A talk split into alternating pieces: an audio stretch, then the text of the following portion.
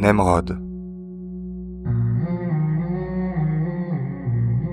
Une histoire de Sornac. Racontée par Clément Sanso. Épisode 4. La première marche.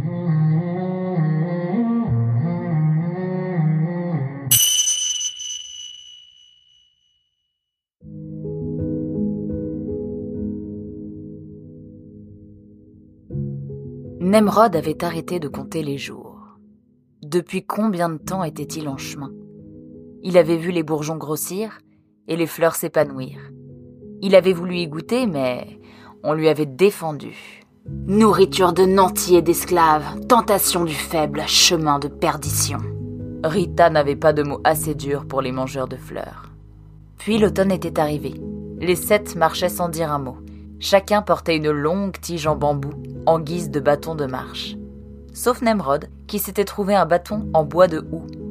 On n'entendait que le craquement étouffé des feuilles mortes sous leurs pattes. Le silence n'était rompu que le soir, quand Edmond entamait l'un de ses récits épiques. Il parlait des premiers errants, de leur lutte pour la survie, des chefs d'alors, des grandes victoires, mais aussi des terribles défaites. Contrairement à ce que pensait Nemrod, il y avait toujours eu des errants, même à l'époque d'avant l'éclatant compromis. Les errants d'alors étaient généralement des renards très pauvres, qui n'avaient pas les moyens de se procurer de fleurs. S'ils mangeaient de l'herbe, c'est parce qu'ils n'avaient pas le choix. Les jaunes comme les rouges les chassaient des villages. Personne ne voulait les voir, car officiellement, tout allait très bien et tout le monde pouvait manger à sa faim. Les jaunes disaient que les verts n'existaient que chez les rouges. De l'autre côté de la grande forêt, on prétendait le contraire. D'un côté comme de l'autre, croiser un vert était considéré comme un mauvais présage. Pour fuir les persécutions qui venaient ajouter de la peine à une vie déjà difficile, les vers trouvèrent refuge dans les bois. D'année en année, ils s'enfoncèrent plus profondément jusqu'au jour où ceux qui venaient de l'Est et ceux qui venaient de l'Ouest se rencontrèrent. Cet événement est connu, par les vers seulement, sous le nom d'humble jonction. Les vers de l'Ouest et les vers de l'Est se distinguaient par leur accent. Pour éviter la division, Norbert le Silencieux, un vers venu de l'Est, imposa dix ans de silence à tous les vers de la grande forêt. Ainsi, on ne pouvait plus faire la distinction entre les vers de l'Est et ceux de l'Ouest. Cette décision est à l'origine de la vieille coutume imposant un an de silence aux novices. Mais pourtant, Yannick Un puissant coup de coude interrompit Nemrod. Tu disais demanda brutalement Rita. Euh, rien. Euh, ah si. Euh, je me demandais pourquoi moi j'ai le droit de parler, mais pas Yannick, alors qu'il est arrivé avant moi. Parce que toi, tu n'es pas novice. Tu n'es qu'un simple greffon. Tu n'es pas encore digne que l'on exige quoi que ce soit de toi. Ah bon? Bon, c'est pas grave, hein. Chacun sa place, comme on dit. Écoute-moi bien, renard, reprit Rita.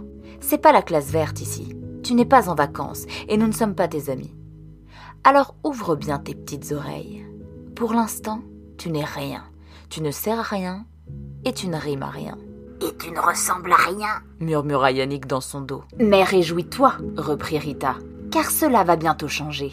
Dès que l'hiver viendra, et il ne saurait tarder, tu commenceras ton instruction. Et ensuite, toi aussi, tu auras le privilège de te taire. Mon instruction? Qu'est-ce que cela pouvait bien être? se demandait Nemrod. Mais il garda le silence pour ne pas énerver Rita encore un peu plus. Virgile servit le dîner et tous allèrent se coucher. Quelques semaines plus tard, l'hiver était là. Les chênes n'avaient plus leurs feuilles et la neige commençait à alourdir les branches de sapin. La veillée allait commencer. Les sept renards étaient assis en cercle autour du feu. Mais ce soir-là, ce ne fut pas Edmond qui prit la parole. Renard ordonna Rita. Oui, répondit Nemrod les yeux baissés. Approche. Nemrod fit quelques pas vers la redoutable petite renarde vert absinthe. Les autres se levèrent et vinrent se mettre derrière leur chef.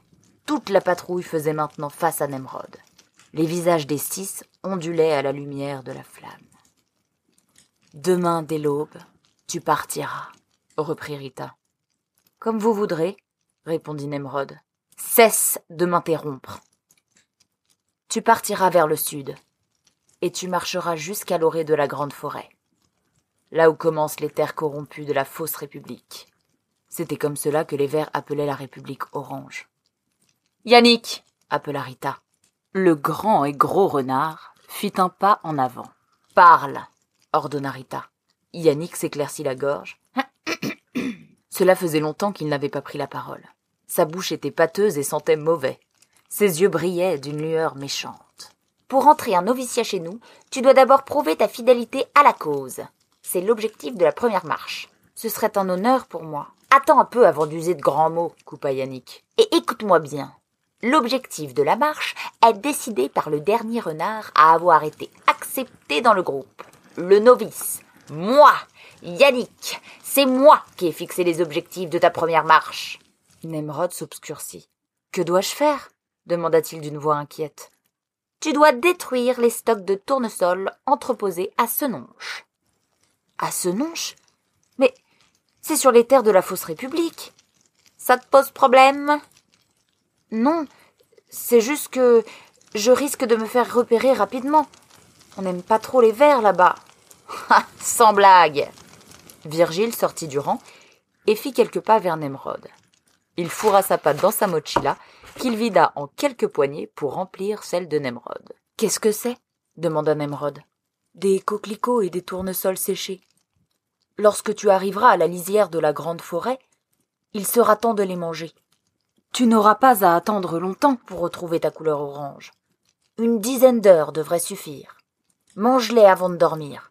À ton réveil, tu seras prêt. Merci, Virgile. De rien, renard. Yannick reprit. Pour te rendre à ce nonche, ce n'est pas compliqué. Tu marches vers le sud pendant une dizaine de jours. Puis quand tu arrives au lac du Bourdon, tu files vers l'ouest. Encore un jour de marche, et tu seras sur place. Est-ce que c'est clair? Oui, très clair. Bien.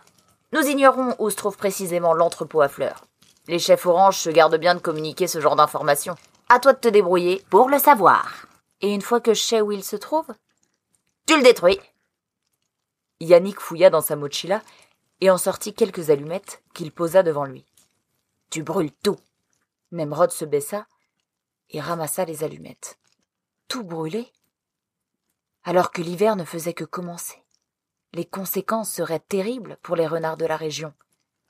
Ça serait la famine. Nous comptons sur toi, conclut Yannick, le sourire aux lèvres. Une dernière chose. Mirko s'était avancé. Je me suis porté caution pour toi.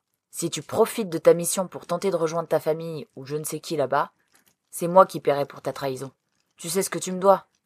Sois à la hauteur de ma confiance. Promis. De toute manière, si tu tentes quoi que ce soit, on te retrouvera, avertit Yannick, menaçant. Chacun reprit sa place autour du feu. Mais ce soir-là, on garda le silence. Le lendemain, lorsque Nemrod se réveilla, ses compagnons avaient disparu. Au premier rayon du soleil, il prit la route du sud.